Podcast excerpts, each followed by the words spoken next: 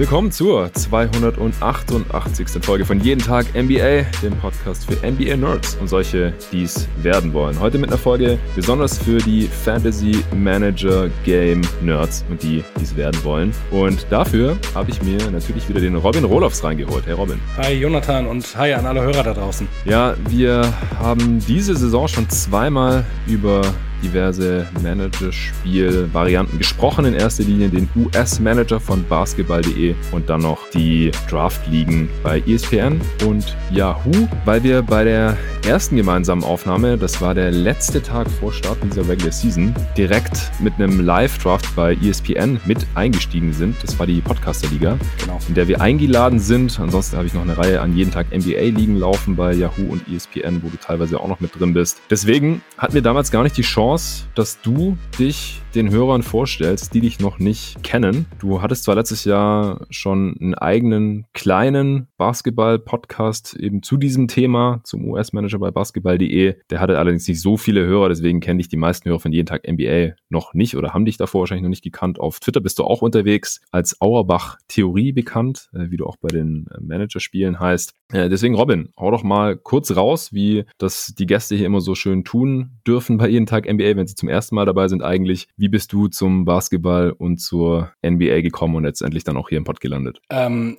also angefangen mit Basketball hat das Ganze bei mir äh, als Zehnjähriger. Ich bin ja ein 84er Jahrgang und äh, bis dahin habe ich immer Fußball gespielt, war auch ganz gut. Und auf einmal, wie das so ist, hat sich das Spiel auf dem ähm, Pausenhof verändert. Und dann stehst du natürlich doof da und alle meine Freunde haben mit Basketball angefangen. Also habe ich gesagt, okay, gut, dann bin ich auf jeden Fall auch dabei. Und äh, ich war auch relativ groß, auch schon in dem Alter. Und äh, ja, dann habe ich halt angefangen, wusste wirklich mit gar nichts irgendwas anzufangen und bin gerade reingekommen in die Playoffs ähm, oder sogar in die in das Finalspiel zwischen äh, New York und Houston damals und ähm, habe dann halt also damals gab es immer diese Zusammenfassung noch auf DSF, die man sich dann irgendwie angucken konnte und äh, habe dann irgendwie alles versucht an Informationen zu bekommen, was man bekommen konnte und das war in dem Fall dann Videotext. Ja, bin dann halt praktisch bei diesen Finals irgendwie so halbwegs eingestiegen. Mein erster Lieblingsspieler, den ich hatte, war John Starks und das ist so irrational. Also es gibt halt, also ne, alle kennen ja dieses Spiel 7 von ihm, wo er so unfassbar gesackt hat. Und irgendwie ja. Das, es gibt ja einfach so Spieler, die noch nicht mal so geil spielen, aber die erreichen dich irgendwie emotional und bringen dich da rein. Und das war bei mir John Starks und deswegen bin ich auch New York Knicks Fan gewesen. Und gleichzeitig war der erste echte Lieblingsspieler so vom Skill war Hakim. Und das ist natürlich richtig doof gelaufen für mich, weil ich war halt auf der einen Seite New York Fan, aber mein Lieblingsspieler war Hakim. Was machst du jetzt? Ich habe dann jahrelang erzählt, in Wirklichkeit äh, hätte ich so oder so gewonnen. Also Win-Win für mich. Die Wahrheit ist, ich bin New York Fan geblieben seitdem und ähm, ich hätte ein paar richtig gute Houston Stretches mitnehmen können. Richtig geile Spieler auch, ja. aber ja, weiß ja selber, wie New York es seitdem gemacht hat. Und von daher, das ist einfach mein Team und so bin ich auch zum Basketball. Hab dann auch angefangen, viel zu zocken und äh, das war halt auch einfach cool. Ne? Also du bist halt mit deinen Jungs zusammen, zockst Basketball, spielst auch relativ hoch, guckst dann irgendwie NBA so viel du kannst, auch wenn es die Knicks sind. Und ja, so bin ich im Prinzip zum Basketball gekommen. Und in dem Pod zu dir, ja, ich hatte meinen eigenen kleinen Podcast, wo 50 Leute zugehört haben, hab dann aber auch gemerkt, hey, das Thema ist halt echt spitz und das reicht auch nicht, um ein ganzes Jahr darüber über irgendwie Pots rauszuhauen. Dann haben wir uns halt kennengelernt und haben halt gesagt, hey, das macht irgendwie Sinn, dass wir vielleicht mal ein, zwei Mal in der Saison darüber sprechen. Here we go.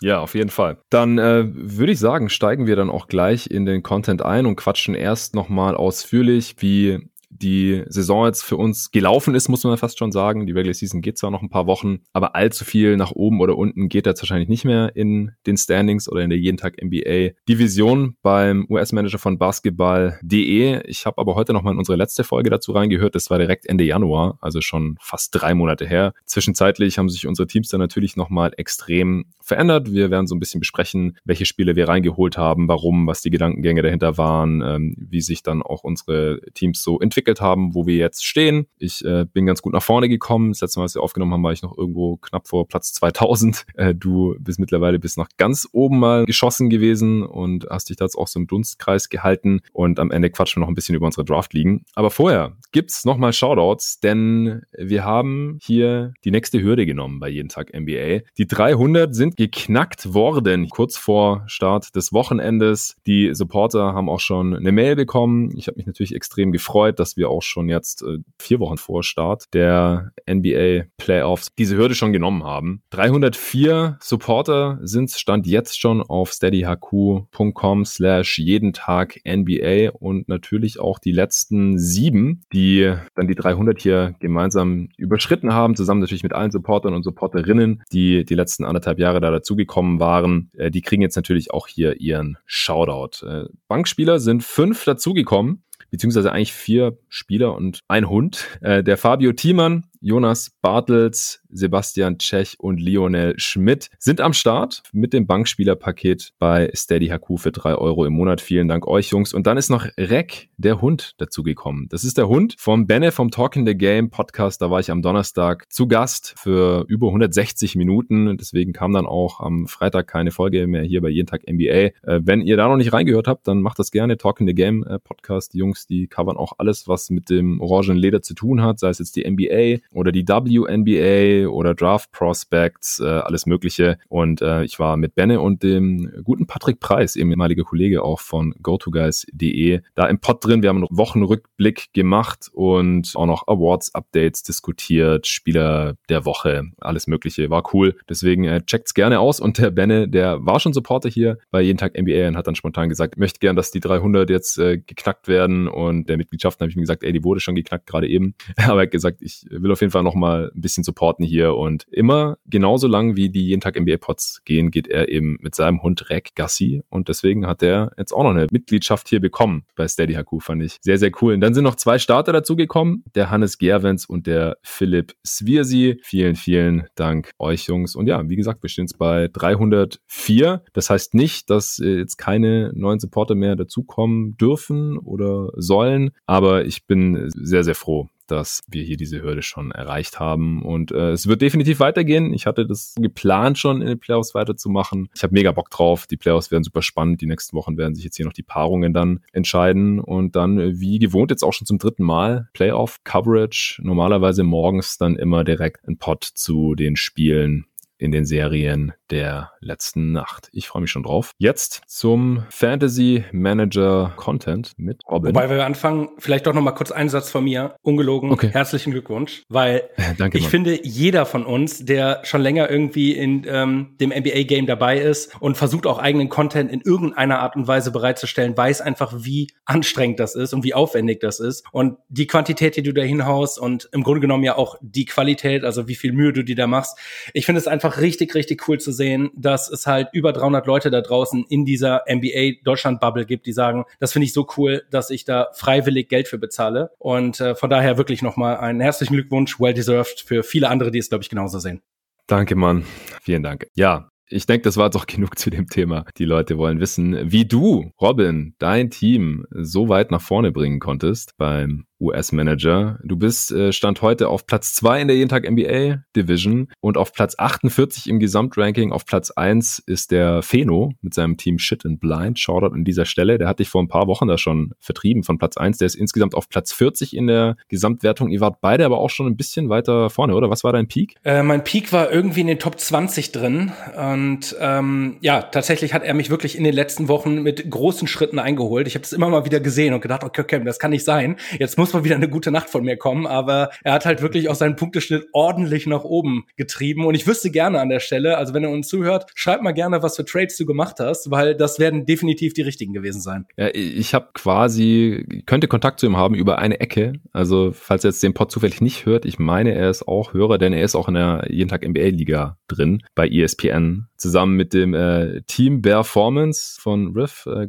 Kollege hier aus Berlin, äh, auch Sponsor hier schon im Pod gewesen mit seinen Sportbacks von Performance. Der äh, ist so ein bisschen zwischen euch da und da, wo ich stehe und auch Arne. Arne und ich sind auf den Plätzen 11 und 12 Stand heute. Äh, mein Ziel ist ja, Arne zu überholen bis zum Ende der Saison. Habe ich auch schon ein paar Mal geschafft. Mein Peak war auf Platz 10 in der jeden Tag NBA Division und so auf Platz 450 oder sowas, glaube ich, ganz grob. In der Gesamtwertung stand heute mich auf 492 und der Arne auf 406 86 mit ganzen sieben Punkten mehr in der Gesamtwertung. Also quasi gar nichts mehr. Das äh, kann sich jetzt hier von Nacht zu Nacht äh, ändern, wer weiter vorne ist. Und dein Schnitt Rankings. ist besser. Das ist ja auch immer was, worauf ja. gucken muss. Das stimmt. Von mir ist 21,36 und bei ihm 21,14. Zum Vergleich, du als Primus äh, 23,46 Fantasy Points machen deine Spieler im Schnitt. Ja, und Performance liegt eben auf Platz 6 und äh, das ist ein Kumpel von Feno von äh, Shit and Blind. Deswegen, äh, vielleicht können wir uns ja auch äh, nach Ende der Saison und wenn dann hoffentlich die Corona-Situation endlich mal irgendwann entspannter ist im Sommer, vielleicht auch mal auf ein Bier treffen und ein bisschen über den US-Manager fachsimpeln. Auf jeden Fall. Ja, Robin, wie, wie hast du es geschafft? Weil letztes Mal, als wir hier gesprochen haben, da warst du auch noch auf Platz 300 oder sowas. Äh, wie bist du bis fast ganz nach oben in den Standings hier geklettert. Was war so deine Herangehensweise über die letzten drei Monate? Vielleicht noch mal ganz kurz. Also im Grunde genommen äh, 355 wird es, glaube ich, dann gewesen sein. Ich, also ich habe jetzt nicht mehr in die Folge reingehört, aber ich habe ja immer diese Tabelle, von der ich so oft erzähle, also wo ich mir praktisch die Gehaltsentwicklung aller meiner Spieler anschaue, plus halt die Trades, die ich gemacht habe, um zu gucken, wie gut habe ich denn da äh, praktisch agiert. Und ähm, da ist dann eben auch eine Spalte, die mir zeigt, wie sich meine Platzierungen verändern. Und das ist eigentlich relativ straight nach vorne gegangen. 355, dann irgendwie auf 173, dann die ganze Zeit in den Top 100 und dann, wie gesagt, irgendwann mal Top 20, jetzt in dem Bereich Top 50. Ähm, die Vorgehensweise ist eigentlich die, wie wir sie auch in dem Pod vorab beschrieben haben. Also ähm, der wichtigste Part ist tatsächlich vorher das richtige Team aufstellen. Ah, Surprise, ist kein Hot Take, aber am Ende hängt halt so viel davon ab. Also du siehst es ja bei dir selber. Wir haben, also wie oft schreiben wir in der Woche? Ich würde sagen, fünf Tage die Woche gefühlt, wenn wir irgendwie uns darüber austauschen, welche Spieler machen Sinn. Und wir haben sehr, sehr ähnliche Trades Trades eigentlich ja. vorgenommen. Und der Unterschied zwischen uns sind jetzt praktisch genau die Teambesetzung, die wir halt vor der Saison gemacht haben. Ansonsten würden wir sehr, sehr gleich performen. Das heißt also umso wichtiger, dass man sich ja. dort ein bisschen mehr Zeit nimmt. Und naja, dann ist natürlich nach wie vor jede Woche extrem wichtig, dass du halt darauf achtest, dass du dir Spieler nimmst. Also im Nachhinein nenne ich das das äh, Triple Window, aber in Wirklichkeit ist das einfach nur äh, praktisch ein Dreisatz, äh, den ich vorgehe. Also im Sinne von, ähm, ich gucke einmal, hat dieser Spieler in der Woche gut performt. Dann gucke ich gleichzeitig, gibt es eine gute nachvollziehbare Begründung, also sei es, dass er eine größere Rolle hat, sei es, dass ein Spieler ausgefallen ist, wo er halt irgendwie Minuten von klauen kann, auch über einen längeren Stretch. Und das dritte, wo ich halt immer drauf gucke, ist ähm, diese relative Preis-Leistung. Ähm, das ist einmal, wie teuer ist der Spieler denn eigentlich sonst so, also was bringt er sonst für eine Leistung? Und dann gleichzeitig natürlich, wie teuer kostet mich eben ein Fantasy-Punkt in Relation zu anderen Spielern, die ich mir holen könnte. Das ist so ganz grob das eben dieser, dieses Triple Window, in dem ich rein reingucke und wenn da alles auf grün steht, dann äh, trade ich mir halt die Spieler rein und ja, das führt dann am Ende dazu, dass es eigentlich ganz gut läuft. Hm. Ja, wir haben ja zu Beginn der Trade-Phase fünf Trades bekommen dieses Jahr, auch wegen Corona-Ausfällen und so weiter. Da hatten wir uns in der letzten Folge dann drüber unterhalten. Zwischenzeitlich haben wir natürlich jede Woche, jeden Sonntag ähm, nochmal einen Trade dazu bekommen, kostenlos. Und dann kann man sich ja für 1,5 Millionen immer noch weitere Trades dazu kaufen. Was würdest du jetzt sagen im Schnitt? Wie viele Trades machst du pro Woche? Und man hat ja äh, 15 Mann im Kader. Ähm, wie viele Spieler von deinem Ausgangsroster hast du da jetzt noch drin? Einen einzigen.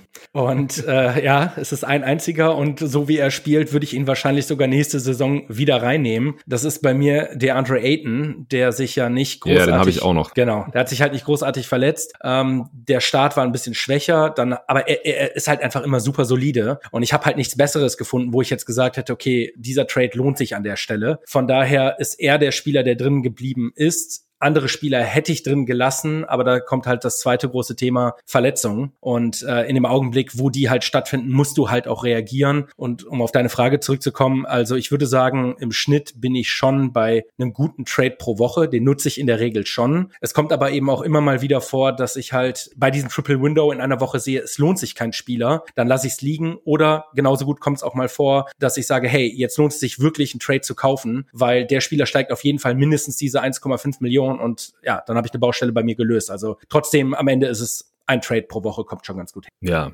also ich glaube, also wie viele Wochen gab es, wo du nicht getradet hast? Vielleicht ein oder zwei. Es kommt, glaube ich, nicht so oft vor. Genau. Also das waren, glaube ich, zwei Wochen. Würde ich schätzen, dass du eher mehr Trades gekauft hast, also dass du schon relativ deutlich bei über einem Trade pro Woche im Schnitt bist. Ich auch. Ich glaube, ich habe nur einmal, ich glaube nur letzte Woche, oder war das letzte Woche, äh, den Trade liegen gelassen und tendenziell, weil bei mir es ja auch sehr viel mehr Baustellen gab und irgendwie muss man ja 1500 Plätze nach oben rücken, äh, deutlich mehr Trades gemacht, glaube ich, als du. Also mehr gekauft, musste ein bisschen aggressiver da auch vorgehen. Ich habe aber trotzdem noch drei Spieler von ganz am Anfang drin. Okay, wen? Ich habe noch Tyrese Halliburton, mhm. oh, einfach ja. weil der eigentlich die gesamte Saison über schon solide abliefert, immer so im 6 Millionen Bereich ungefähr war, macht über 20 Fantasy Points pro Spiel, war nie länger verletzt. Und dann habe ich noch Zion die gesamte Saison drin, denn der war teuer am Anfang, relativ, billiger als jetzt, mhm. aber relativ teuer. Und dann hat er richtig mies angefangen. Da haben wir damals noch drüber gesprochen. Da hat er gerade eine größere Rolle bekommen, so Ende Januar. Und dann äh, seit Februar ist der total explodiert und steht mittlerweile bei 11,3 Millionen. Da habe ich den natürlich behalten, war auch nie verletzt. Und äh, ist mein bester Punktegarant so ungefähr gewesen über die Saison. Ich weiß gerade nicht mehr. Ich glaube, ich hatte Michael Potter Jr. auch von Anfang drin. Ja, du hast ihn dir irgendwann noch reingeholt. Genau, ich habe mir den reingeholt. Zion hätte ich mir irgendwann auch reingeholt. Das hat dann leider nur irgendwie mit den, wie es so oft ist, wegen ein paar hunderttausend nicht geklappt bei mir. Ähm, aber das ist äh, im Nachhinein muss man sagen, ich weiß gar nicht, was der Startpreis von Zion war, aber ich glaube, das hat sich für dich auch gelohnt, an auf jeden Fall an ihm festzuhalten. Also zehn Millionen ungefähr war das, glaube ich. Ja. Und dann war es immer auf sieben Millionen oder sowas runter. Da war echt, echt günstig zu dem Zeitpunkt. Genau. Und dann ist er aber relativ schnell wieder über die zehn Millionen rüber und jetzt ist er gerade der 11,35. Ja, also das ist ja. genau, das ist es halt mit solchen Spielern. Das ist halt so diese unglaublich schwierige Entscheidung, die man halt so oft treffen muss. Also hält man einmal an den Spielern fest. Also ich bin ja immer ein Freund davon, teuer zu verkaufen und billig zu kaufen. Deswegen wollte ich zu diesem Zeitpunkt auch sein haben, weil unterbewertet. Gleichzeitig ist aber, und das ist, muss man auch dazu sagen, es ist einfach unfassbar viel Glück, was du haben musst, was Verletzungen angeht. Und Teil dieser Story von mir, dass ich jetzt in den Top 50 bin, ist eben auch, dass ich eigentlich sehr gut mit Verletzungen durch die Saison gekommen bin, bis jetzt. Also jetzt habe ich so seit drei Wochen ist, hat es mich wirklich eiskalt erwischt.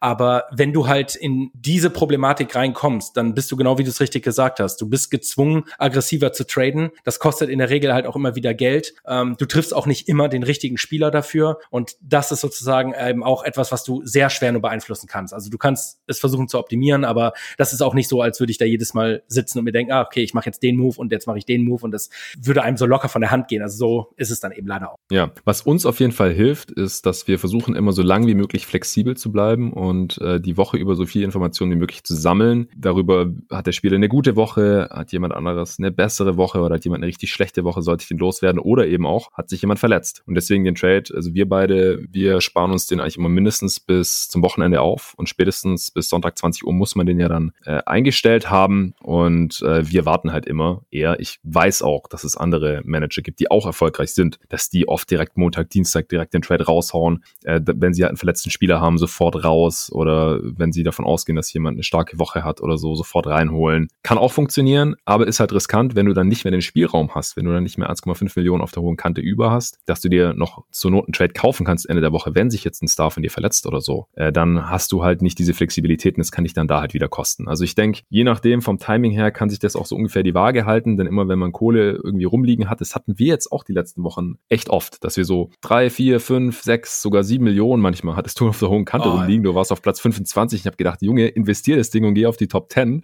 Und du so, ah ja, hm, ich weiß nicht. Aber das ist genau der Punkt. Also ich hatte, ich habe mir gerade mal hier auch meine Cash-Liste nochmal aufgemacht. Also ich hatte in der Spitze hatte ich 8,5 Millionen da liegen. Ja, krass, ey. Und das, das war nicht eine Woche. Also ich hatte dann in der nächsten Woche immer noch 7,5 Millionen. Dann hatte ich wieder 6 ja. Millionen da, dann wieder 8 Millionen. Das Problem ist halt, das ist halt der Punkt. Also einmal, ähm, du guckst halt, was ist sozusagen das beste Asset in dieser Woche? Was kannst du für einen klugen Trade machen? Punkt eins. Punkt zwei ist, irgendwann im Laufe des Managerspiels, gerade wenn eben weniger Spiele noch zu spielen sind, kommt dieser Tipping Point, wo du halt nicht mehr guckst, dass du Preis-Leistungs technisch gesehen den klügsten Deal machst, sondern dass du natürlich dann irgendwann guckst, okay, wer hat mehr Spiele diese Woche?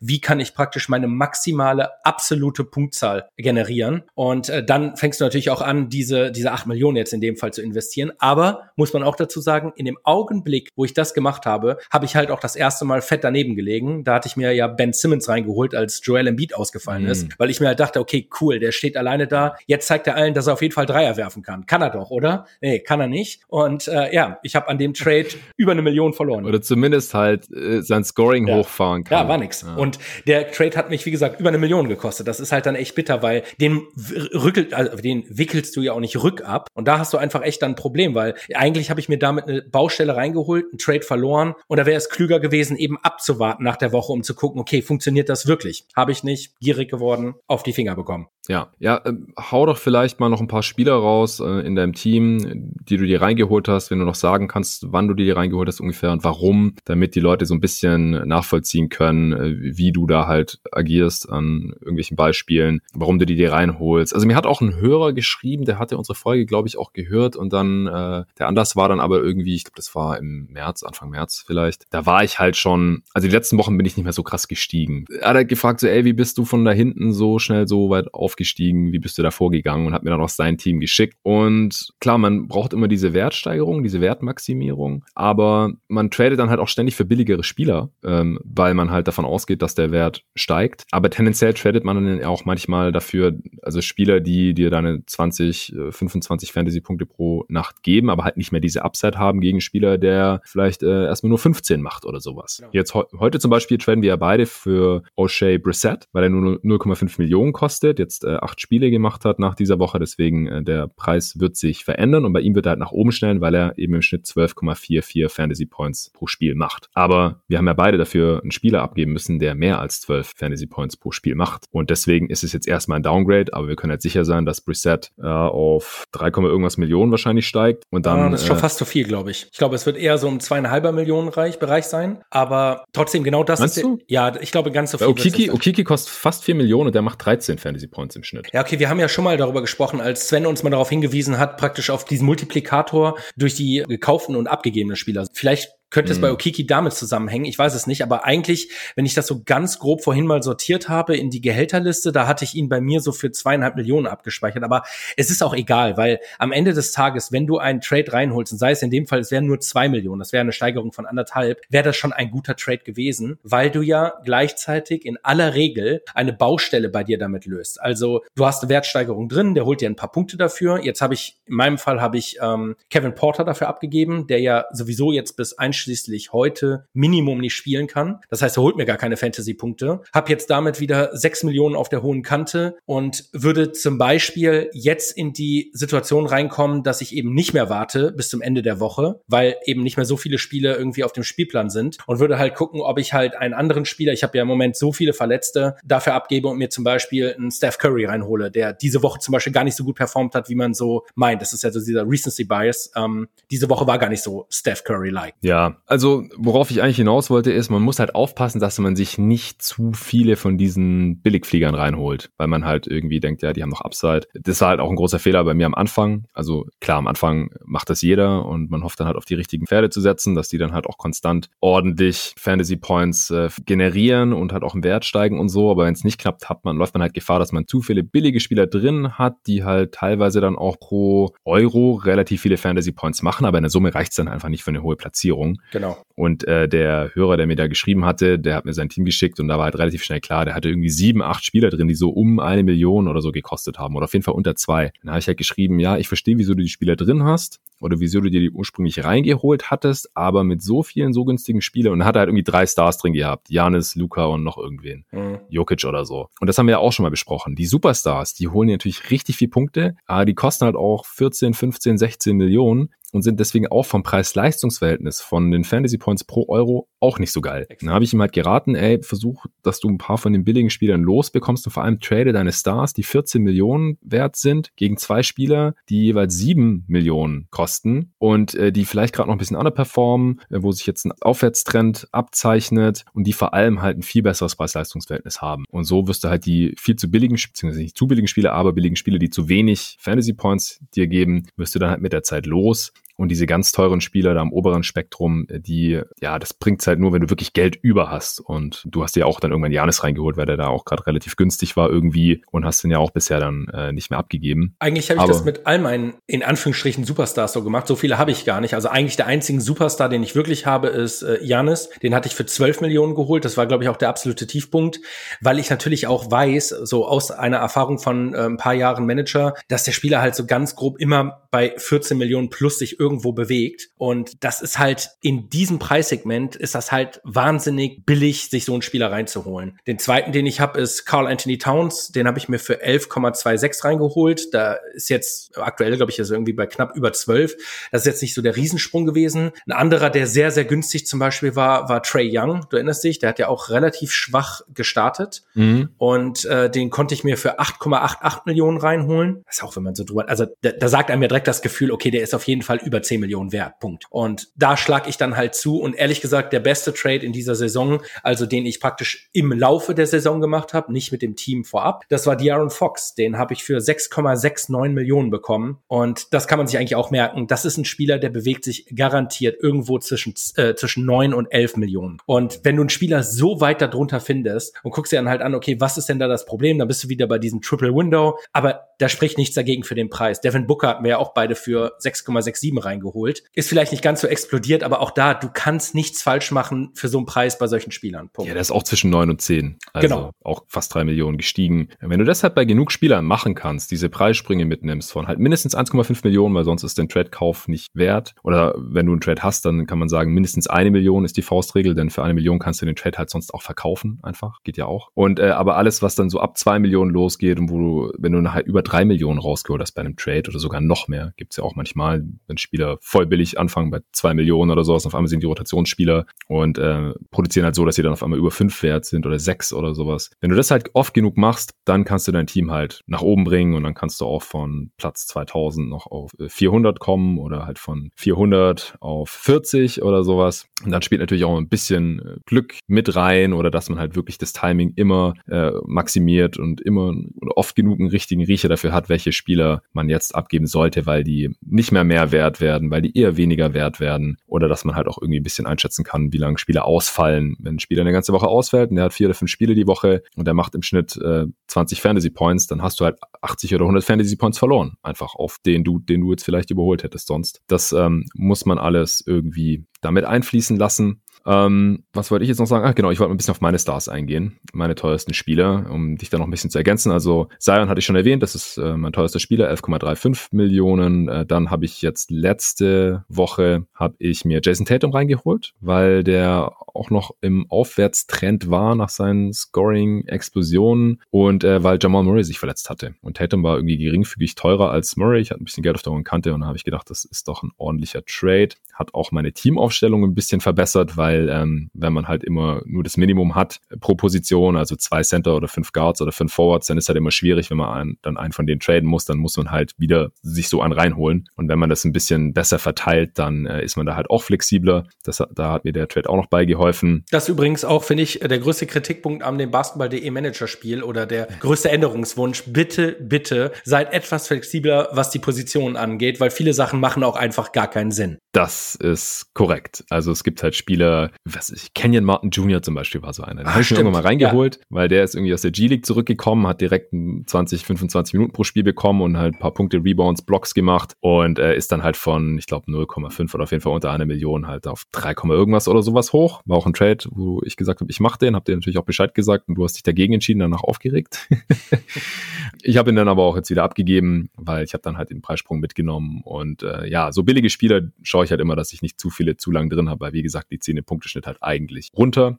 Äh, aktuell habe ich da nur Okiki für 4 Millionen und äh, jetzt halt noch Preset, der, wie gesagt, jetzt gerade noch 0,5 kostet, aber nach 20 Uhr jetzt, ich kann eigentlich mal updaten, dann sehen wir, wie, wie viel der jetzt wert ist. 3,44, hey, ich hatte recht. Du hattest recht. Fast 3 Millionen Anstieg, ja, das ist sehr gut. Sowas muss man halt mitnehmen. Und vielleicht also, mal kurz ein, ein, ein kurzer Satz noch dazu äh, an den Kollegen, der dir auch das Team geschickt hat und so viele günstige Spieler da drin hat. Also wir hatten das ja in der ersten Folge schon oft besprochen. Das Allerwichtigste in der, in der, in der Bewertung ist praktisch immer, dass man halt in Kombination Millionen von Spielern denkt. Also du hast halt 15 Millionen, nimm lieber zwei Siebener oder Siebenhalber, anstatt eben ein Jannis und ein 1 Millioner. Außer du findest halt, wie gesagt, diesen einen kleinen Edelstein. Aber gleichzeitig muss man auch sagen, das beste Preis-Leistungsverhältnis, deswegen versuche ich mein Team tatsächlich auch jede Saison so aufzubauen, ist, dass ich gucke, dass der Großteil meiner Spieler zwischen diesem vier bis sieben Millionen Segment bewegt. Also die haben in der Regel halt wirklich Upside, dass sie noch mal, also sind in der Regel immer Starter, damit fängt schon mal an, aber sie haben halt praktisch Upside, man denkt, okay, die können den nächsten Schritt machen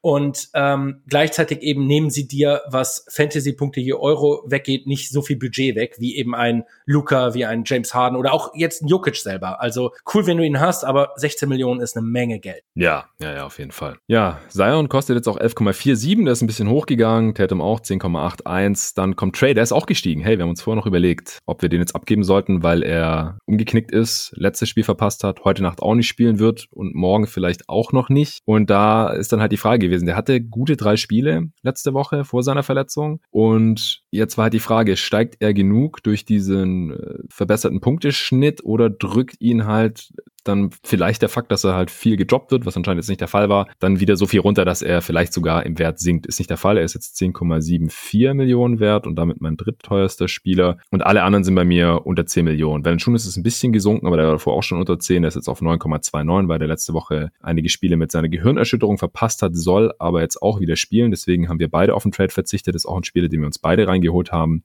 weil der war ja längere Zeit draußen. Wegen Corona müsste das gewesen sein. Und es war halt klar, der war dann relativ günstig natürlich, wenn er spielt, dann produziert er halt irgendwo zwischen 9 und 10 Millionen äh, Bereich. Wen habe ich noch? Booker ist bei 9,16, der ist auch leicht gefallen, der hatte jetzt eine relativ schwierige Woche. Und dann kommt schon Ja, Morant, den hatte ich mir reingeholt, der war relativ günstig die ganze Zeit. Ich habe vor einem Monat oder noch länger, ich glaube, das war am All-Star Break, da haben wir zum ersten Mal angefangen zu gucken, welche Teams haben denn jetzt noch die meisten Spiele ja. bis zum Ende der Saison, weil da gab es ja schon gravierende Unterschiede. Und wenn man dann halt Spieler hat von Teams, die noch mehr Spiele haben, dann hast du halt automatisch mehr Fan Fantasy Points, ist klar. Und da war dann halt schon klar, die äh, Clippers haben die wenigsten Spiele. Da habe ich dann Lou Williams, den ich mir zwischenzeitlich mal reingeholt hatte, weggetradet zum Beispiel und da immer irgendwie ein Auge drauf gehabt. Und dann habe ich gern Morant, würde ich mir gern reinholen, bester Spieler vom Team mit den meisten Spielen. Aber der hatte einfach aus Fantasy-Perspektive nicht so eine geile Saison. Äh, du hattest ihn schon und ich habe dann immer abgewartet, dass der mal eine gute Woche hat, wo man dann halt die Preissteigerung mitnehmen kann. Und siehe da, er ist jetzt um 0,6 zumindest mal gestiegen und ich gehe halt auch davon aus, dass er weiterhin Vollgas gibt jetzt, dass er sich vielleicht ein bisschen eingegroovt hat und äh, die Grizzlies brauchen ihn halt auch, dass er jetzt hier performt für die äh, beste Playoff-Platzierung eben. Ich glaube, das ist es auch. Also in der aktuellen Phase, du guckst einmal, dass du natürlich dein, deine Spiele optimierst, also du guckst einfach nach dem Spielplan, Punkt eins. Punkt zwei ist aber auch, du guckst natürlich auch nach Spielern, die jetzt einfach nochmal richtig beißen müssen und richtig abliefern müssen, damit das Team halt einfach ja in die Postseason kommt. Und ähm, wir hatten auch eingangs darüber gesprochen. Bei mir ist es jetzt zum Beispiel die Frage mit Carl Anthony Towns. Also ich habe ihn drin, er ist 12 Millionen wert, mhm. er spielt im Moment auch, aber wir wissen auch, wie wichtig der Pick für Mini diese Saison ist und wie viel besser die Wolves mit ihm auf dem Platz sind. Also ist natürlich die Frage, könnten sie irgendwann auf den Gedanken kommen, ihn einfach aus welchem Grund auch immer, also nee, den Grund kennen wir, aber dass sie praktisch ihn sitzen lassen, was mir dann wieder Fantasy-Punkte kostet. Und das bei, bei einem 12 Millionen Spieler, das tut dann halt richtig weh. Und das sind genau die Spieler, ich habe ihn jetzt schon drin, aber das sind die Spieler, Spieler, die ich im Moment so ein bisschen vermeiden würde, weil für einen ähnlichen Preis bekommst du eben auch Steph Curry und da weißt du, der spielt jeden Abend so viel er kann und ballert einfach 50 Dreier rein. genau. Ja, Towns würde ich mir jetzt auf keinen Fall mehr reinholen, eben deswegen, weil es kann halt sein, dass du ihn eine Woche später traden musst, weil es dann heißt, ja, Towns, der ist umgeknickt oder dem zwickt irgendwo im Knie, der wird die restliche Saison nicht mehr spielen. Weil die sollten noch zwei Wochen lang ist. Genauso wie bei Fox. Ähm, da heißt jetzt, er fällt äh, zwei Wochen raus wegen Health and Safety, war das, oder? Genau. Health and Safety Protocols. Und äh, die Woche, die Saison der Kings äh, ist dann halt vorbei. Also kann sein, dass wir den gar nicht mehr sehen oder dann halt nochmal für eine Woche oder sowas. Das lohnt sich jetzt halt nicht in zwei Wochen durchzuschleppen, diese 10 bis 14 Tage im Health and Safety äh, und, und danach macht er halt irgendwie noch äh, drei Spiele oder sowas. Weiß man halt nicht. Oder jetzt auch Kevin Porter Jr. Ja, das war auch so ein Spieler, den musste man mitnehmen, diesen Preissprung. Der hat sich auch ewig angedeutet, weil der ewig unter dieser sechs Spielergrenze war, bevor der Preis aktualisiert wird. Also der kam zurück äh, vor dem All-Star-Break, glaube ich, hat irgendwie ein paar krasse Spiele gemacht. Dann war der All-Star-Break äh, jeder hatte den wahrscheinlich schon so auf dem Schirm, der hier halbwegs ernsthaftes Spiel betreibt. Dann hat er nochmal so ein paar Spiele gemacht und dann war halt klar, okay, der äh, wird jetzt einen richtig heftigen Preissprung hinlegen und ist dann auch irgendwie fünf Millionen oder sowas gestiegen. Hast du das nee, noch irgendwo? so viel waren es nicht. Es waren drei Millionen im ersten Schritt. Ja. Aber das, das ist genau richtig. Also es gibt halt so ein paar Trades, die, ja, don't miss it. Also das war einmal Kevin Porter Jr. Ich hatte ihn zum Beispiel damals bekommen, weil ich äh, Seven Lee für ihn getradet hatte. Und du erinnerst dich vielleicht daran. Es war exakt dieselbe Story. Also habt das auf jeden Fall immer auf dem Schirm, diese sechs Spiele Grenze. Bei Seven Lee war es genau das gleiche. 0,5 gekostet. Er hat dann irgendwann, ich glaube für Dennis Smith Jr. war das doch, als er äh, praktisch die Starter-Rolle auch drin hatte als Point Guard. Ähm, hatte nee, dann für sein, Killian Hayes. Was für Killian Smith Hayes? Jr. kam erst für Rose. Äh, so oder Das so, muss für Hayes schon gewesen sein im Januar irgendwann. Ne? er ist eben auch auf 2,6 Millionen hoch und äh, damit hat man dann eben auch wieder diese Preissteigerung mitgenommen und das ist genau das, also was wir versuchen die ganze Zeit an diesen Beispielen zu erklären. Also ich habe dann halt einen Spieler, der auf einmal 2,6 Millionen wert ist, sehe, Kevin Porter Jr. hat zu dem Zeitpunkt 2,77 Millionen gekostet. Ich wusste, der steigt auf jeden Fall auch nochmal und habe dann am Ende im Prinzip mit zwei Trades ja über 5 Millionen eigentlich gut gemacht. Und das ist natürlich genau das, was du mitnehmen willst. Und Mhm. am Ende, ich glaube, Kevin Porter Jr. war auch der meistgepickteste Spieler dieser Saison. Also ich glaube, den hat fast jeder mitgenommen. Aber überleg mal, was Ja. für Spieler du dir ganz grob in diesem Preissegment von 6 Millionen holen kannst. Tu es noch ein bisschen drauf, hast du eben einen De'Aaron Fox oder Devin Booker bekommen. Und, und das ist halt das, was du Ich habe mir. Morant jetzt geholt für Porter Jr. Auch gut. Ja, genau. Also irgendein Billigspieler habe ich damals auch für Porter Jr. getradet. Ich weiß nicht mehr wer. Ich äh, habe das dieses Jahr leider alles nicht so in äh, diversen Tabellen festgehalten, wie du es immer machst und wie ich es die Jahre davor auch gemacht habe, Ja. ehrlich gesagt. Aber dieses Jahr habe ich einfach so viele Fantasy-Sachen Deine. Platzierung zeigt uns. Ja, genau. Es Ja. hat jetzt auch so irgendwie funktioniert, aber ich muss auch sagen, wirklich durch kräftige Schützenhilfe von dir. Du bist ja auch wieder äh, ihr Premium-User. Das war ich letztes Jahr auch. Dieses Jahr habe ich das irgendwie verpeilt, äh, am Saisonstart das irgendwie noch zu machen. Und deswegen ähm, schickst du mir dann halt auch immer Screenshots von den Gehaltsupdates und solche Sachen, die äh, man sonst sehr mühsam nur irgendwie sich äh, erarbeiten kann. Ähm, das macht es mir auf jeden Fall einfacher. Und äh, so konnte ich dann halt auch äh, irgendeinen billigen Spieler für Kevin Porter Jr. traden. Und jetzt im Endeffekt äh, habe ich ein paar Wochen Porter Jr.'s Produktion mitgenommen. Aber ja, der stand schon ein paar Mal dann auf der Kippe, aber dann hatte ich irgendwie noch eine größere Baustelle, weil er halt irgendwie ein paar Spiele ausgesetzt hatte. Und äh, jetzt ist er auch im Health and Safety Protocol gelandet. War auch klar, der fehlt für mindestens zehn Tage, wenn nicht zwei Wochen. Und dann ist die der Rockets halt auch schon bald um. Und deswegen jetzt hier bei Ja den Abzug gedrückt. Ähm, Gibt es jetzt Spieler in deinem Team, über die wir noch gar nicht gesprochen haben und die noch irgendwie interessant wären? Ähm, lass mich mal kurz drüber schauen. Also Draymond Green war zum Beispiel noch ein Trade, der echt Gold wert war und äh, genauso Ja, wie Steph, den, also 3,89 war der Preis, für den ich ihn reingeholt habe. Äh, ist jetzt 7,2 wert, wobei ich jetzt noch gar nicht die aktuelle Zahl mir angeschaut habe, aber auch da Das ist es Update, ja, ja, genau. 7,24. Perfekt. Also es ist im Prinzip dasselbe wie bei Steph auch. Also du weißt, wenn die Warriors jetzt wirklich noch mal versuchen, in die Playoffs reinzukommen, dann brauchen sie ihn halt. Ich glaube, letzte Nacht waren es 19 Assists von ihm. Und ähm, ja, also der junge Push, der ist für dieses Geld ist es auch immer noch wert. Ich weiß nicht, ob ich ihn mir jetzt reinholen würde, wahrscheinlich nicht, weil eben Upside auch begrenzt ist. Aber für alles, was ganz grob unter 5 Millionen war, No-Brainer, kaufe ich sofort. Ähm, dann habe ich, ja, ich habe natürlich noch einige Verletzte bei mir. Ich hatte es ja schon erzählt. Jaron Fox fällt jetzt für 10 bis 14 Tage aus. Den werde ich wahrscheinlich traden. Ähm, ah, Bogdan Bogdanovic ähm, hatten wir uns, glaube ich, beide auch reingeholt, oder? Ja, vor ein paar Wochen, als er noch günstig Ja. war. Ist jetzt auch 6,2, genau, 6,24 wert. Ich habe ihn erst für 5 geholt und ich glaube, das billigste war sogar unter 3 dieses Ah, Jahr. ich hatte ihn schon vor dir. Ja, du hattest ihn ein oder zwei Wochen vor mir. Ich habe ihn für drei oder so um den Ja. Dreh. Mhm. Super. Das war die erste Woche, wo er richtig gut war. Da hast du deinen Trade schon irgendwie anderweitig eingeplant gehabt. Vielleicht kannst du auch noch mal kurz erklären, warum du jetzt nicht Darren Fox getradet hast heute. So, ähm, ja. Obwohl klar ist, dass der fehlt und der weg muss. Genau, also der Punkt war, ähm, ich hatte keinen Trade mehr übrig und ähm, die Überlegung, die wir hatten, äh, war natürlich, kaufe ich mir jetzt noch einen Trade? Das sind ja 1,5 Millionen, die ich dafür ausgeben muss. Ich hatte aber gesehen, dass De'Aaron Fox eigentlich eine ziemlich gute Woche hingelegt hat. Also ich habe so ein bisschen antizipiert, okay, selbst wenn Leute ihn verkaufen, glaube ich, dass seine guten Leistungen am Ende dazu führen, dass es mehr oder weniger ausgeglichen ist. Das ist auch der Fall. Er liegt jetzt bei 10,73 und Wie bei Trey Young. exakt, exakt dieselbe Situation. Und letzte Woche war er bei 10,72, also es ist 0,01 als Veränderung, kannst du völlig vernachlässigen. Und gleichzeitig ist der Spieler, den ich mir halt gerne reinholen würde, ist Steph Curry. Ich hatte es vorhin ja gesagt, der hatte gar nicht so eine geile Woche, was die Fantasy-Punkte angeht. Wusste also, der wird ein bisschen fallen. Ja, und bevor ich dann anderthalb Millionen rausballer, nur um den Trade noch schnell über die Bühne zu bekommen, warte ich dann eben noch, warte, bis ich eben wieder diesen einen Trade zur Verfügung habe und mach das jetzt. Das sind natürlich Überlegungen, die musst du immer wieder führen. Wie kriegst du praktisch deinen Wunschspieler für das beste Preis-Leistungsverhältnis? Und anderthalb Millionen für einen Trade raushauen, haben wir auch schon ein paar Mal besprochen. Das muss sich wirklich lohnen. Also da musst du garantiert diese Steigerung mitnehmen. Das ist eigentlich das Minimum. Ansonsten wird es schwierig, sich wirklich einen Trade zu kaufen, finde ich. Ansonsten ist es halt ein Minusgeschäft. Exakt. Ja.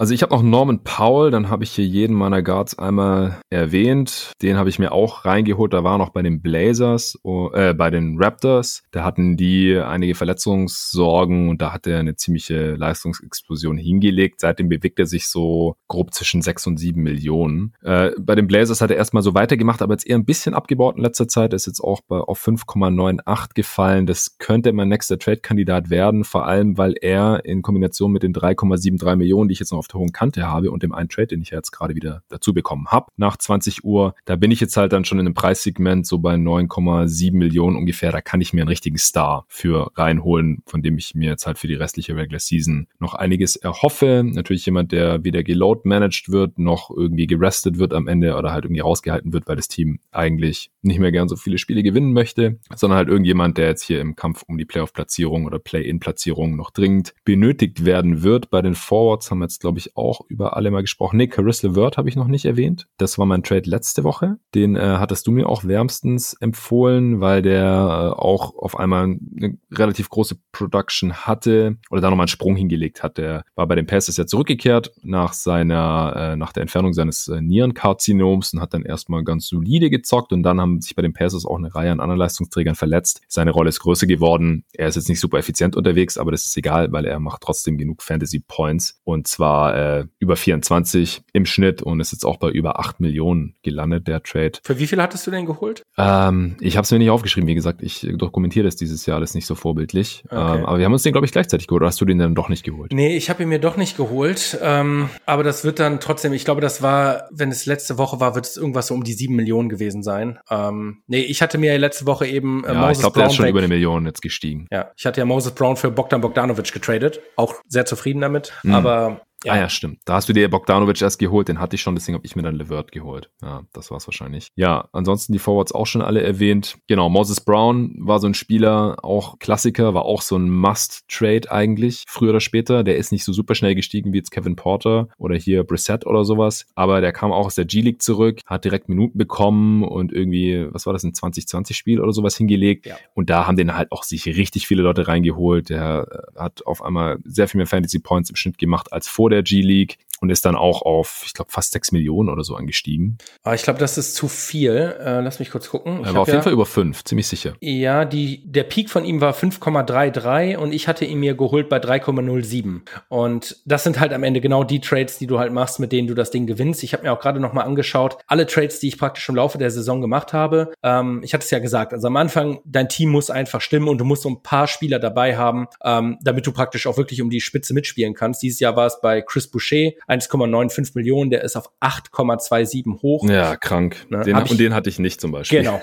Und das sind halt diese 6 Millionen, die gerade dann praktisch in der ersten Trade-Phase wirklich, wirklich einen Unterschied machen, weil ich damit mir nämlich dann eben De'Aaron Fox, Devin Booker, all diese Spieler halt auch reinholen konnte. Und äh, Trey Young, ähm, also das, das macht dann halt einfach einen riesen Unterschied. Ähm, ansonsten ich habe gerade noch mal geguckt, wer war denn noch ein sehr, sehr guter Trader? Äh, Christian Wood war der andere, der ja auch extrem mhm. performt hat. Ähm, und DeLon Wright war auch sehr, sehr gut. Auch 1,98 Millionen und äh, ist dann am Ende auf 6,46 hoch. Also das ist natürlich einfach, bin ich ehrlich, also bei vielen dieser Spieler hatte ich auch eine Alternative, wo ich auch gezuckt habe. Es ist ein bisschen so ein 50-50-Gamble und in dieser Saison sind einfach viele Spieler eingeschlagen, von denen ich es erhofft hatte. Ich habe auch schon genug äh, Saisons gehabt, wo dann nur die Hälfte eingeschlagen sind und dann bist du irgendwo in einem Top 300er Bereich, was auch gut ist, aber eben nicht Top 5. Am Ende, ja. Genau. Ja, bei Moses Brown vielleicht noch kurz, wieso haben wir den jetzt dann wieder abgegeben? Äh, er hatte halt kurzzeitig dann eine relativ große Rolle da in Oklahoma City und äh, die wird jetzt aber mittlerweile wieder kleiner. Also er hat jetzt einige Spiele unter 20 Minuten. Teilweise war er noch nicht mehr so produktiv oder halt in unter 20 Minuten kannst du dann einfach nicht so viele Punkte, Rebounds, Blocks raushauen, dass ähm, das hier im Spiel noch großartig weiterhilft und dann fällt halt auch der Wert immer weiter ab und dann muss man halt den richtigen Zeitpunkt erwischen, um den Typ noch wegzuhauen, damit man halt das Geld dann wieder anderweitig investieren kann in diesem Game. Okay, hast Hast du jetzt noch was zum Basketball.de Manager Game loszuwerden? Nee, im Grunde genommen nicht. Also ich glaube, wir haben noch, lass mich mal kurz gucken, wie viele Spiele wir überhaupt noch vor uns haben. Ich glaube, das waren 13 oder 14 in der Spitze. Also so viel ist das ja nicht mehr. Ist, glaube ich, noch bis zum Mitte Mai, wenn ich mich nicht täusche. Ähm, ja, also ich glaube, der einzig wichtige Tipp ist wirklich, äh, guckt jetzt wirklich, welche Spieler praktisch ausfallen. Guckt, dass ihr euren Spielplan optimiert bekommt. Und ähm, ja, jetzt geht's wirklich in absoluten Zahlen, um jeden Fantasy-Punkt und nicht mehr um relative Steigerungen etc. Also mit äh, äh, Brissett war das jetzt praktisch auch der letzte Deal, den ich in diese Richtung gemacht habe. Ab sofort gucke ich auch, dass ich mir einfach nur irgendwelche mm. Superstars reinhole, weil jetzt kann ich eh nicht mehr wirklich viel rausholen. Also jetzt muss einfach jede Woche muss so gut wie möglich performt werden. Ja, ich denke auch. Und die Verletzten müssen schnellstmöglich raus, weil wie gesagt, wenn man halt fünf Spiele, äh, 20 Fantasy Points oder sowas liegen lässt, dann lässt man 100 Punkte liegen und äh, das würde halt hier in der Division direkt mal für mich, keine Ahnung, drei Plätze weiter hinten ausmachen oder sowas. Mein Ziel ist es jetzt noch in der jeden Tag NBA Division äh, wieder in die Top 10 reinzukommen. Da war ich schon mal kurzzeitig. Das ist auch relativ knapp hier gerade alles mit den zwei, drei Dudes vor mir. Wir haben alle so 16.900 Punkte ungefähr. Äh, und der Arne, der halt direkt vor mir steht, den will ich auf jeden Fall wieder überholen. Der hatte einen sehr guten Start. Der war ganz am Anfang hier auf Platz eins äh, in der Division. Wir haben hier im Pod auch mal kurz drüber gesprochen. Da war dann, glaube ich, auf Platz zwei und ähm, ist hier ein bisschen abgefallen und ich äh, habe das Feld halt von hinten ein bisschen aufgerollt. Und wie gesagt, das war mein Ziel dann, äh, den Arne wieder zu überholen. Ja, du kennst ja mein Ziel. Jeden Tag vor Jonathan, weil das ja, hast du bisher geschafft jeden Tag, ja. ja. und es ist nicht knapp. ja, ähm, ich würde sagen, wir quatschen noch kurz über die für dich diese Saison neuen Fantasy Game Formate, wo auch einige Hörer ja mitzocken können. Also klar, beim Basketball E-Manager Game sowieso und da kann ja auch jeder das gleiche Team aufstellen im Endeffekt und äh, jeden, jeder Spieler kann in jedem Team landen. Bei den Draft liegen bei ESPN und Yahoo, die unterscheiden sich geringfügig, aber im Grunde ist es beides dasselbe. Am Anfang der Saison gibt es halt eine Draft, alle Manager treffen sich möglichst online, live gleichzeitig und dann kann man halt äh, aus dem Spielerpool aller NBA-Spieler sich sein Team der Reihe nach zusammen draften. Ist ein Riesenspaß. Wie gesagt, bei der ersten Ausgabe hier äh, am 22. Dezember müsste das gewesen sein. Da äh, haben wir während der Aufnahme nebenher noch live unsere Teams zusammen gedraftet. Und äh, ich würde sagen, wir quatschen vielleicht erstmal ganz kurz über diese Liga. Das ist äh, eine Podcaster-Liga, die wird organisiert von äh, den Jungs von äh, Triple Double Podcast, Fantasy Podcast in erster Linie. Und da bin ich jetzt schon die zweite Saison dabei und ich bin beide Male, äh, will jetzt hier nicht äh, zu viele Victory Laps drehen, aber jetzt beide Saisons auf Platz eins gelandet in der Regular Season. Es gibt dann oder kann dann noch, bei den jeden Tag NBA-Ligen gibt es eigentlich nicht, äh, aber hier halt schon gibt es am Ende noch so ein Playoff-Format. Ähm, und äh, da ist heute der letzte Spieltag in der ersten Playoff-Runde und ich liege tatsächlich hinten. Und wenn ich jetzt zum zweiten Mal in Folge, die zweite Saison in Folge, die Regular Season gewinne und dann wegen irgendwelchem random Shit in der ersten Playoff-Runde rausfliege, dann muss ich, glaube ich, ausrasten. Es könnte passieren. Es sieht sogar alles danach aus gerade und deswegen halte ich halt auch nicht so viel von diesen äh, Playoffs noch am Ende, denn du kannst die ganze Regular Season, Anführungsstrichen, die ersten 16 äh, Wochen der äh, NBA-Saison alles richtig machen und mit großem Abstand irgendwie Erster sein. Und dann in einer Woche kann aber halt alles passieren. Ja, dann hast du blöderweise irgendwelche Verletzungen, ähm, was weiß ich, ein, äh, Darren Fox verletzt sich oder sowas. Oder allgemein bei dem Team ist es bei mir eigentlich ziemlich krass, denn meine ersten beiden Picks waren Kevin Durant, der nicht mal die Hälfte der Saison gespielt hat bisher, und Joel Embiid, der auch immer wieder verletzt fehlt. So auch letzte Nacht zum Beispiel wieder, was auch ein Grund ist, wieso ich dieses Matchup halt wahrscheinlich verliere, weil Durant diese, äh, diese Woche wenig gespielt hat und Embiid auch. Und das sind meine zwei besten Dudes, waren meine ersten beiden Picks. Mein dritter Pick war Jamal Murray. Ha, auch verletzt jetzt. Also ich weiß gar nicht genau, wieso ich Erster bin in dieser Liga. Mein vierter Pick war Drew Holiday, der auch eine Weile ausgefallen ist wegen Corona. Ich glaube halt in anderen Teams sieht's nicht so viel besser aus. Und äh, ansonsten habe ich, meine Leistungsträger sind sonst nur noch Spiele, die ich gedraftet habe. Äh, Draymond Green, Andrew Wiggins. Also okay Fantasy-Saisons, aber jetzt keine absoluten Stars oder sowas. Also weder in der Liga an sich jetzt, äh, aber auch halt hier aus der Fantasy Manager Perspektive und alle anderen Spiele, die ich habe noch sonst, die habe ich mir über die Wafer Wire reingeholt im Laufe der Saison. Ich glaube, Rubio und Lou Williams habe ich noch gedraftet gehabt, aber alle anderen Spieler habe ich irgendwie von der Straße aufgelesen. Äh, Robert Covington, der einen schlechten Saisonstart hatte. Ja, Lou Williams hatte ich auch zwischenzeitlich gedroppt. Ähm, ja, sehe ich hier gerade. Also der äh, zählt eigentlich auch nicht mit rein. Covington habe ich von der Straße aufgelesen, als da jemand am Anfang der Saison wohl enttäuscht war. Pörtl habe ich von der Welfare Wire, der ein solider Fantasy Center ist. Äh, jetzt habe ich mir neulich noch Ariza reingeholt. Ist Tobi Bühner nicht auch in dieser Gruppe hier drin? Wie hast du da Pörtl bekommen? Äh, ja, gute Frage, weiß ich nicht. Eigentlich geht ihm sowas auf gar nee. keinen Fall durch. Ist er nicht? Äh, warte mal, nee, nee, Tobi Bühner ist in dieser Liga nicht drin. Der ist in der ersten jeden Tag NBA Fantasy ah, okay. bei Yahoo drin, wo wir beide Wollte schon sagen, genau. ansonsten, das geht ihm nicht durch die Lappen. Nee, in der Liga hier, da bist du halt noch drin. Äh, ansonsten hat die beiden Jungs vom äh, Triple Double, dann ist Patrick noch drin Leon ist drin von Elijah Wants Erben. Genau, dann ähm, ist Andy Weise drin vom Airball Podcast, vom Marvelous Podcast ist der Sandro drin und dann noch vom Scoopers ist einer drin und dann sind noch zwei Hörer drin, die haben irgendwie noch zwei Plätze verlost hier von äh, Triple Double. Ach genau, und der Benne natürlich noch von Talking the Game. Ja, nicht zu vergessen, denn der ist, der hat die zweitbeste Bilanz jetzt bisher hier in der Regular Season gehabt. Ja, also eigentlich habe ich gar nicht so ein geiles Team. Daraus lässt sich irgendwie schließen, dass bei den anderen äh, nicht besser gelaufen ist, zumindest mal. Es ist auch einfach eine schwere Fantasy-Saison gewesen bisher. Du stehst bei 63 und 65. Was sind so deine Eindrücke hier aus dieser ersten ESPN-Saison? Also äh, tatsächlich, äh, glaube ich, hilft es wirklich, wenn wir da äh, für die neue Saison wirklich nochmal drauf eingehen, was es da eben für Unterschiede gibt, wo man drauf achten muss. Du machst das ja schon ein paar Jahre und ich habe da schon gemerkt, dass ich äh, zwar meinte, ich hätte eine gute Einschätzung gegenüber den Spielern, also im Sinne von, in welchen Kategorien sie relativ gut performen. Das wird ja auch praktisch in so einer Vorabansicht von ESPN auch immer dargestellt. Ähm, und trotzdem. So ein Forecast, ja. Genau. Aber ich bin ehrlich, äh, ich war da auch ein Tick überfordert, weil du hast ja praktisch diesen Countdown, der immer runterläuft. Und ich habe dann immer auch schwer nur einen Überblick gehabt, okay, wer ist denn jetzt eigentlich schon weg? Wen habe ich jetzt wie auf meinem Board? Wie ist der in Relation zu welchem Spieler? Also ich glaube, da ist Vorbereitung auch wirklich key. Und ähm, ja, ein paar Fehler habe ich gemacht. Nicht ganz so schlimm wie in unserer Yahoo-Liga, weil da hattest du ja die Rebounds voneinander getrennt. Und äh, das ist der größte Fehler, den ich je gemacht habe. Also das habe ich schon in der ersten Woche direkt gesehen, okay, die Liga kann ich abschmieren. Aber ähm, ehrlich gesagt, wenn ich mir gerade so mein ESPN-Team hier anschaue, also ich habe Kyrie Irving drin, okay, der fällt auch immer wieder aus, äh, for personal reasons, aber Habe ich auch gesagt. Hast du mir gesagt, absolut. Aber den habe ich an Platz 50 bekommen oder so. Also dafür dachte ich immer noch, lohnt es sich. Ja, der war, ja, zu dem Zeitpunkt war es okay. Genauso übrigens mit Dilo, den hast du mir noch schmackhaft gemacht, habe ich auch gesagt, ah, ich bin nicht so der Dilo-Fan im Fantasy und vor allem fehlt er dauernd und äh, ja. ja, der war dann auch irgendwann so verletzt, dass ich ihn dann auch einfach gedroppt habe. Jetzt mittlerweile ist er wieder da, hat den halt irgendjemand anders genommen, aber der Pick hat sich auch nicht für mich ausgezahlt.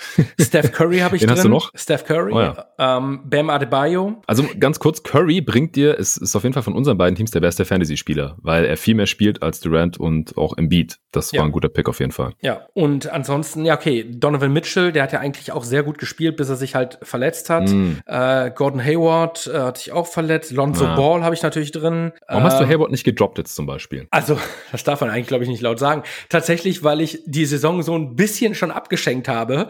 Und ja, das ist dann so. Und ich, ich weiß auch nicht. Ich habe dann irgendwie immer geguckt, okay, wer ist denn eigentlich verfügbar auf dem Markt? Und Ja, habe dann irgendwie auch nichts gesehen, was mich irgendwie angesprochen hat. Heute Morgen habe ist ich auch tough in der Liga hier. Total, total. Also ich gehe gerade mal durch. Also ich sehe jetzt hier gerade, heute Morgen habe ich nämlich mal kurz gezuckt, als ich gesehen habe, James Harden ist jetzt äh, auf der Waiver-List. Und da dachte ich, okay, Ja. erstmal gucken, wie lange fällt er denn wirklich aus. Aber ähm, ja, realistisch wird er auch nicht mehr in der Regular Season eingreifen. Von daher lohnt sich natürlich so ein Ja, da auch halt ein, zwei. Spiele oder so. Genau. ja. ich Also habe den auch gedroppt in einer anderen Liga, wo ich den habe. wahrscheinlich ist der beste Spieler, den ich mir gerade wirklich holen könnte, wäre Eric Bledsoe. Ja, kann man machen, ähm, aber ich glaube, so viel macht das dann am Ende bei mir auch nicht mehr den Unterschied. Schwer zu sagen. Nee, äh, klar. Ich verstehe es auch, wenn du halt ähm, quasi bei einer negativen Bilanz irgendwo bist und dann denkst, gut, das äh, würde jetzt wahrscheinlich den Kohl hier nicht mehr fett machen. Ähm, kann ich nachvollziehen. Ich, wie gesagt, also es ist eigentlich tough hier, werden selten, es gibt kaum Spieler, sobald die mal ein, zwei Breakout-Spiele haben, dann sind die immer sofort äh, raus bei den Free Agents hier. Die Jungs sind schon alle sehr, sehr wach. Wie gesagt, sind ja hauptsächlich irgendwelche Podcaster, das heißt, die beschäftigen sich schon sehr, sehr intensiv mit der NBA auch. Aber ich hatte trotzdem das Glück, dass ich zum Beispiel Thaddeus Young noch bekommen habe als Free Agent Oh als der bei den Bulls dann auf einmal eine größere Rolle hatte und halt auch ordentlich Allround-Assists, äh, Rebounds, Punkte, Steals und alles Dreier, auch ein paar Blocks und so. Richtig geiler Fantasy-Spieler gewesen bis zur Trade-Deadline, weil seit dem Vucevic-Trade ist seine Rolle halt auch irgendwie kleiner geworden. Aber der äh, hat mir auf jeden Fall bestimmt einige Matchups gewonnen noch. Ähm, wie gesagt, Covington war von der Waiver Wire und Chris Boucher habe ich vor einem Monat oder so. Da hatte der einen schlechten Stretch. Habe ich den auch aufgelesen. Er ist jetzt verletzt, aber den letzten Monat hat er auch ordentlich produziert. Der hat sich richtig gelohnt. Gary Trent Jr. habe ich irgendwann mal noch eingesammelt, als der in Portland angefangen hat, Dreier zu ballern ohne Ende. Also da konnte man schon immer mal wieder sehr, sehr ordentliche Fantasy-Spiele aufsammeln und mein letzter guter äh, Pick war jetzt hier oder Pick-up war Najee Marshall letzte Woche, der jetzt auch ziemlich gute Stats auflegt zurzeit. Ja, aber es ist nicht, ah, die letzten zwei Spiele schon wieder nicht mehr so gut, sehe ich gerade. Naja, so ist das dann halt immer. Also da muss man immer aufpassen, immer ein bisschen rotieren, was in dieser Liga hier auch möglich ist, denn man hat halt drei, ähm, bis zu drei Pickups, Ads, Drops pro Woche. Bei meinen jeden Tag NBA-Ligen habe ich das ja auf zwei reduziert, weil es ansonsten ist es halt auch so, ja, so ein bisschen, wer halt irgendwie jeden Tag morgens als erstes guckt oder sowas, schnappt dann halt die Spielerwechsel tendenziell und der Draft wird unwichtiger, Trades werden unwichtiger, wenn du halt dein Team so stark über die Free Agency oder Welfare Wire die ganze Zeit optimieren kannst. Das ist aber, glaube ich, auch das nächste, was man zu dieser Liga hier sagen kann oder generell in Ligen, wo du halt einfach nicht so ein paar Blinde unterwegs hast. Ähm, du machst halt auch nicht diese Steals bei den Trades. Also die Trades, die ich äh, angeboten bekommen habe, die waren alle scheiße. Also jeden von euch, der mir einen angeboten hat, das war wirklich so, okay, komm, lass mich in Ruhe damit, das bringt mir gar nichts. Ähm, und äh, das ist natürlich in anderen Ligen anders. Und ich glaube, das, was du ja gerade auch ganz gut beschrieben hast, ist, du gewinnst am Ende eigentlich diese Liga vor allen Dingen dadurch, dass du halt guckst, dass du halt im Laufe der Saison die richtigen Pickups äh, machst, weil vorher, ähm, also klar, wenn du einen guten Draft hast, hast du einen guten Draft, aber ich glaube, da sind wir alle so nah beieinander und auch die Rankings von ESPN und Yahoo sind halt auch einfach sehr gut, muss man auch sagen. Also ich glaube, da waren immer mal wieder ein paar kleine Steals dazwischen, aber ich hatte das Gefühl, den echten Unterschied hm. hat's dann halt gemacht, wenn du wirklich gesehen hast, okay, der Spieler bringt mir gerade viel, viel mehr als irgendwie ein Drittel meines Teams, droppe ich jetzt, hole ich mir rein. Das hat dann wirklich einen Unterschied gemacht. Ja, äh, ich glaube, es ist eine Kombination aus beidem. Wie gesagt, bei meinen jeden Tag NBA liegen, da habe ich ja maximal zwei äh, Ads oder Drops pro Saison und äh, das geht ja auch von bis. Also wir haben halt äh, Dudes drin, die haben, der wenigste hat vier Moves gemacht diese Saison, in der ersten jeden Tag NBA Fantasy Liga bei Yahoo. Dann äh, gibt es zwei, die haben sieben Moves gemacht und dann äh, die meisten haben so 30, 31 Moves gemacht. Du hast 16 gemacht, ich 17, also wir sind da irgendwo dazwischen und ich war bis letzte Woche auf Platz eins in der ersten jeden Tag NBA Fantasy Liga und ähm, ich habe jetzt gerade ein bisschen Verletzungspech. Ich habe John Collins, der lange draußen war. Ich habe Jared Allen, der ewig draußen war mit dieser scheiß Concussion. Ich habe äh, Damon Lillard, der drei Spiele verpasst hat. Das war mein erster Pick. Also ich habe kein so tolles Team in der Spitze, aber wenn dann da die besten Spieler noch ausfallen, äh, dann bin ich halt relativ schnell geliefert und habe dann da ein paar Matchups jetzt äh, verloren und bin auf Platz zwei gerutscht. Jetzt ähm, diese Woche und wir gehen hier halt echt schon stark aufs Ende zu, weil, wie gesagt, ich habe keine Playoffs gemacht. Es gibt nur Regular Season hier, weil, wie gesagt, was in einer Woche passiert, ist halt so random. Dein Star ist umgeknickt und fehlt und dann verlierst du halt deswegen. Ach ja, genau. Ich habe, ähm, habe ich nicht Zion in dieser Liga hier? Der, äh, ja, genau. Zion ist eigentlich mein bester Fantasy-Spieler zusammen mit Lillard. Ähm, jetzt mal angenommen, äh, Lillard fehlt halt eine Woche oder Zion, dann äh, verliere ich halt die Matchups tendenziell und dann äh, finde ich das halt kein gebührenden Abschluss von so einer Fantasy-Saison, wenn man sich dann da irgendwie so aufregen muss in den Playoffs wegen irgendwelchen random Ereignissen, die man als Manager halt nicht wirklich beeindrucken kann über eine ganze Saison. Da gleicht sich das halt alles so tendenziell irgendwie einigermaßen aus. Ein bisschen Glück ist natürlich immer mit dabei. Ähm, jetzt diese Woche bekomme ich ein bisschen Schützenhilfe von äh, den von dir unter anderem, denn du gewinnst hoffentlich gegen Team Friedrichs Harlem, denn der ist auf drei äh, mit gleich vielen Siegen wie ich. Das heißt, wenn der jetzt verliert und ich auch, dann bin ich weiterhin vor dem. Und äh, auf eins ist gerade Osna Brooklyn, Osna Brooklyn Question Marks mit einem Sieg mehr als ich. Und der gute Tobi Bühner mit den Lonnie Walker Islands, äh, Team Lonnie Walker Island wird die offensichtlich hoffentlich schlagen. Äh, heute ist der letzte Spieltag dieser Woche und ähm, dann habe ich es wieder selber in Hand quasi, auch wenn ich diese Woche auch verlieren sollte, denn ich liege gerade ganz knapp hinten, kann aber noch gewinnen. Eventuell kann ich auch wieder Erster werden nach dieser Woche. Also alles super spannend hier. Ähm, zum Ende der Saison noch. Hier in der Liga läuft es bei dir nicht so gut, da bist du auf Platz 13 von 14. Ähm, da hast du gesagt, liegt es in erster Linie daran, dass du nicht so bedacht hast, dass es hier nicht nur Rebounds als Kategorie gibt, sondern Offensiv- und Defensiv-Rebounds. Genau, also ich hatte mir einfach ein super kleines Team zusammengestellt und habe dann irgendwie so im Laufe ja, der ersten Woche dann realisiert, okay, cool, da kann ich direkt zwei Kategorien irgendwie abschenken. Ich weiß gar nicht, hm. um wie viel spielen wir? Ich weiß gar nicht, neun, zehn, irgendwie sowas. Elf. Elf sogar, ja. Elf also Kategorien. trotzdem, das ist einfach zu viel dafür, um sie abzuschenken. Vor allen Dingen, weil sie ja in diesem Sinne strategisch die wichtigsten Kategorien sind. Also wenn du halt ein großes, starkes Rebounding-Team hast, hast du schon zwei Kategorien, die du relativ sicher gewinnen kannst. Mhm. Naja, und äh, dann habe ich natürlich versucht, im Laufe der Saison halt mir eben auch durch äh, Pickups irgendwelche größeren Spieler reinzuholen. Aber ich meine, ich habe mir gerade nochmal mein Team angeguckt. Also Jason Tatum, okay, das ist super. Aber ansonsten, ähm, ich habe einfach da dann auch nicht mehr die Stil Steals irgendwie sammeln können. Ich hatte Larry Nance Jr. drin, der mal eine ganz kurze Phase hatte, in der er mm. ganz gut war. Ich glaube, ja, ähm, ja Serge Ibaka, ähm, der ja auch eine ganze Weile verletzt ist. Und ich glaube dann Laurie Markan. Mhm. Weil Laurie Markan dein drittbester Rebounder ist oder viertbester, dann, dann läuft es nicht so gut. Ja, ja, ja, ist übel. Okay, ähm, das sind die beiden Ligen, wo wir beide noch vertreten sind. Äh, ich bin natürlich nicht nur in der ersten jeden Tag NBA-Liga vertreten, sondern in allen fünf. Die zweite, dritte und vierte Liga äh, sind bei ESPN. Ähm, bei der zweiten Liga, da hatte ich, glaube ich, versehentlich Playoffs eingestellt, denn das ist die einzige, wo es gerade Playoffs gibt. Und die habe ich äh, ganz knapp verpasst. Da hatte ich nämlich nur eine ausgeglichene Bilanz äh, und war damit das fünftbeste Team. Und nur die Top 4 kommen hier in die Playoffs. Und da bin ich gerade im Consolation Bracket. Ja, da äh, hatte ich auch ziemliches Pech in, in meiner Draft. Und wie gesagt, ich weiß nicht genau, wieso ich mit KD und dem Beat als meine beiden First Picks in der Podcaster-Liga trotzdem noch auf Platz 1 bin, aber hier waren meine ersten Picks halt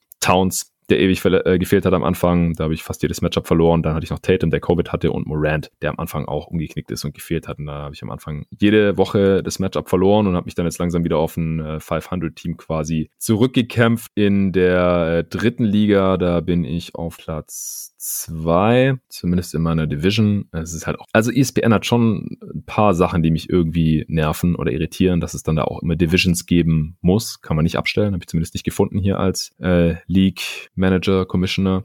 Ähm, und dann haben die aber gar keine Bedeutung für den Playoff-Einzug, denn ich war in der zweiten Liga Zweiter in meiner Division und bin halt trotzdem nicht in die Playoffs gekommen.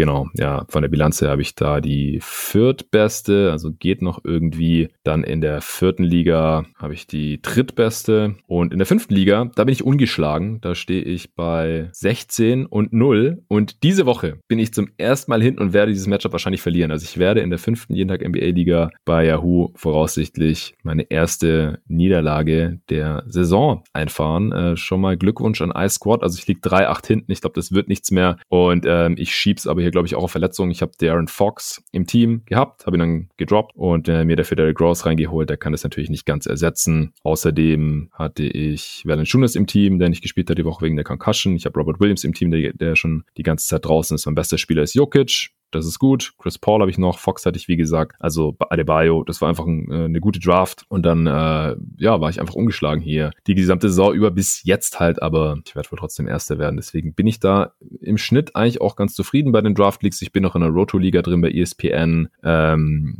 ja, da habe ich jetzt aber ehrlich gesagt am wenigsten reingeschaut die ganze Saison über und es ist aber auch nicht viel umständlicher bei ESPN, das ist mir nämlich diese Saison auch aufgefallen, dass ich bei Yahoo eben an einem Sonntag, also erstmal automatisch automatisch Spieler aufstellen kann, das aber nicht nur für den einen Spieltag, sondern auch für die ganze Woche. Und bei ESPN, zumindest kenne ich die Funktion dort nicht, muss ich das immer nee, manuell machen. Ja, aber ich verlasse mich dabei Yahoo auch nicht drauf, weil mir ist aufgefallen, ich habe dann immer trotzdem jeden äh, Spieltag nochmal gecheckt und oft waren, also wenn du mehr Spieler hast als Spiele, ja. als Slots, dann ist manchmal waren die besseren Spieler auf der Bank. Also da ist die KI irgendwie auch nicht sofort geschritten, dass dann immer die besten Spieler wenigstens spielen oder worauf immer das dann basiert. Also ich bin da trotzdem jeden Spieltag nochmal drüber gegangen und ich habe dann auch immer, ich äh, mache ja immer immer montags die Aufstellung für die gesamte Woche plus den folgenden Montag, damit, falls ich es halt montags mal nicht schaffen sollte oder irgendwie nicht dran denke, dass äh, trotzdem die Aufstellung einigermaßen gemacht ist. Und das mache ich bei Yahoo dann halt auch immer noch die ganze Woche durch und dann noch den folgenden Montag. Und dann schaue ich halt so alle ein, zwei Tage nochmal rein bei jedem einzelnen Team, falls es Verletzungen gibt, falls irgendein interessanter Spieler gedroppt wurde, den äh, ich mir dann holen kann über Waiver Claim, solche Sachen, falls ich ein Trade-Angebot habe. Und äh, ja, es ist viel, viel Aufwand gewesen. Klar, man hat dann irgendwann so eine Routine und wie gesagt, im Schnitt läuft eigentlich in allen Ligen bei mir. In,